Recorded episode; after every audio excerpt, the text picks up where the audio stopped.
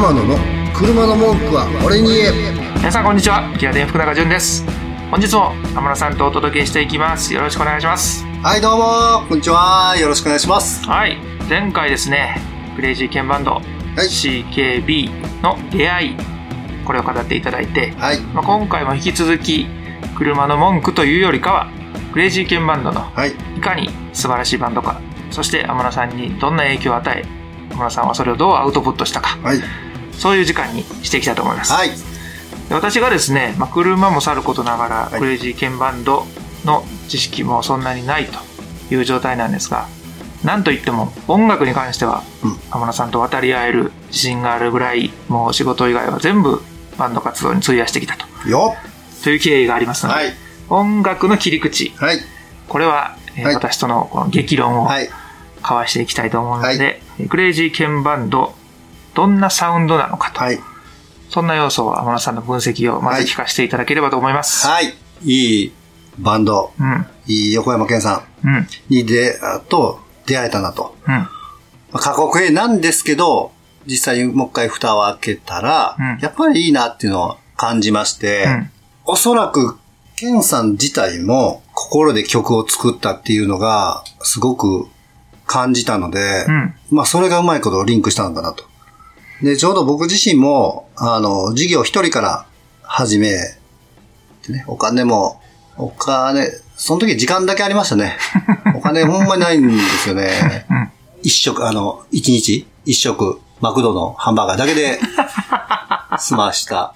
もう下手すらほんまその辺の川行って、あの、釣ってね、と釣ったり取ったりして、それ焼いて食おうかなって思ってるような時期もああありました。まあ、そこは逆逆に自信あったんで、まあ、そこまでいったらあかんなって思いながら。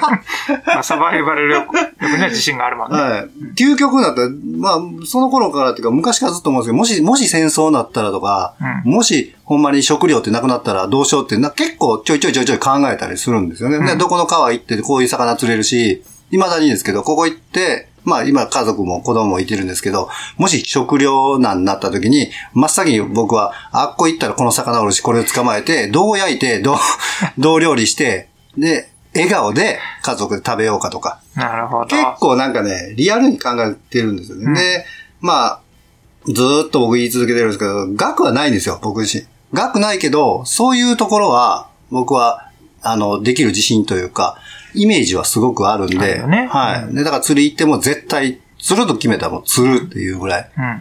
あのーす常に想像しながら、うん。もう想像力だけで生きてるような 人間ですね。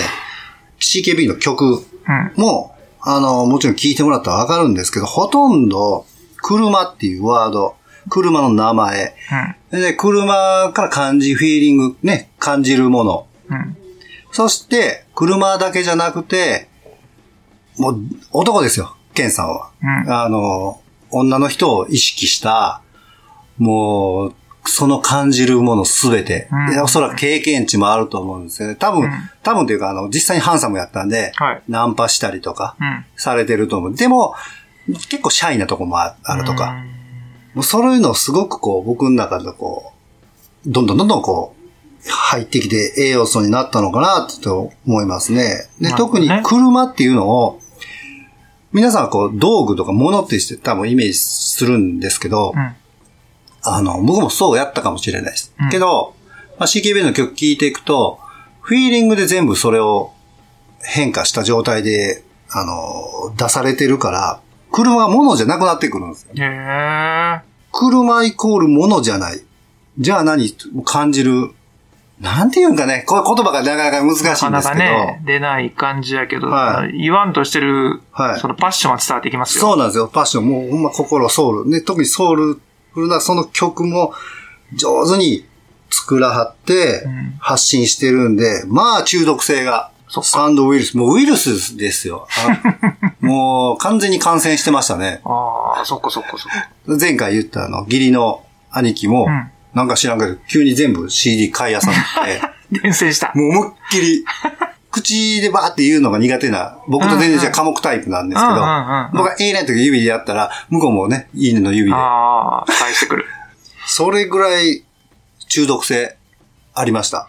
この、よく音楽で、いう使うところの中毒性って、はい例えば、一番最初の印象が悪かったと。なんじゃこれって違和感があって、違和感感じてるのになぜかもう一回再生ボタンを押してしまうっていう時によく中毒性ってお使ったりするんだけど。なるほど。はい。浜野さんの場合はどっちだったんですか？その、一番最初聞いた時のインパクトで、めっちゃいいなのか、今、なん、なん、なんて言ったかなみたいな。な曲の流れは、なんか心臓の動きみたいな、僕は勝手な波形、は、なんていうんですかね、こう波のような感じで、そこに乗るんですよ。まあ、例えば下手な、申し訳ないですけいやいやど、わかるわかるこう僕の心拍数とか心臓の動きと、その曲のリズムとか、うん。ベースの音やったり、うんドラムの音とか、うまいことあって、勝手に体が乗るっていう。それがフィットして。そっか。じゃあ、嫌な印象もなく、もう最初から馴染みすぎるぐらい馴染いたんで、その馴染いたのがもう一回ほんまが正しく知るためにもう一回再生ボタンを押すみたいな、そんなイメージか。とか、たまにね、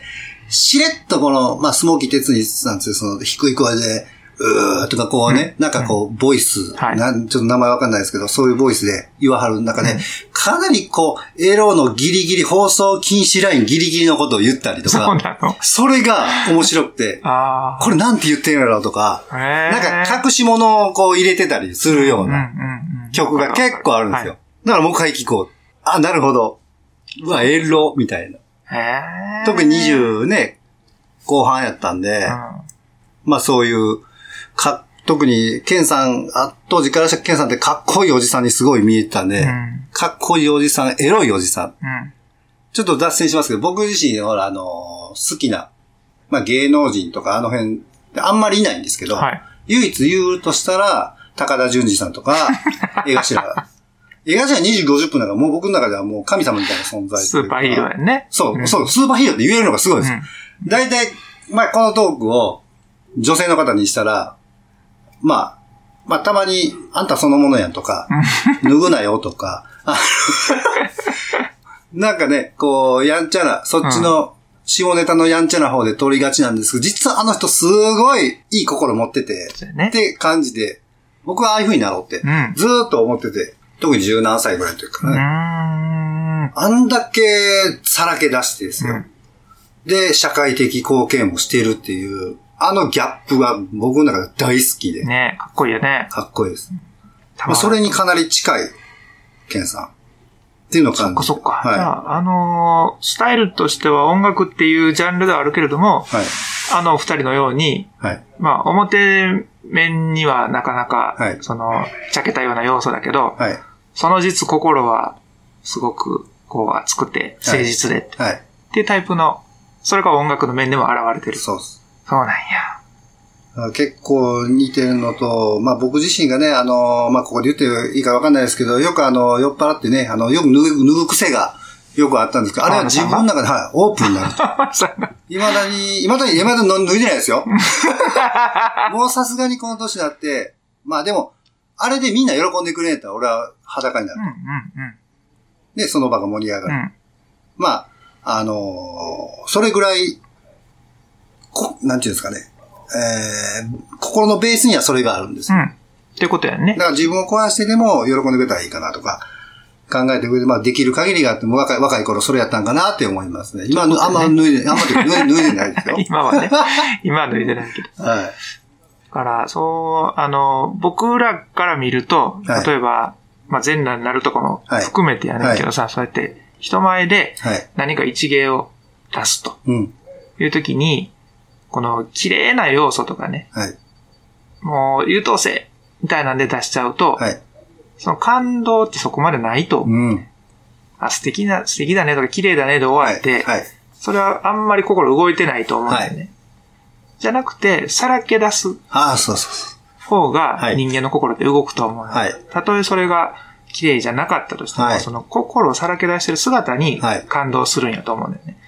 そこは天野さんもされてる。う。そうですね。もうさらけ出しすぎてて、嫁に怒られるぐらいさらけ出しちゃってる気しますけど、でもまあ僕の中でそれが満足というか、ね、それで、ちゃんと反応、反応ない場所ではしないんですけど、一応それは大人というね、うん。年齢にもなってるんで、だと思うんですよ。はい僕もその、えっ、と、なんか、いわゆる、いたずら心とか、はいその愉快犯とかはいのマインドじゃなくて、はい。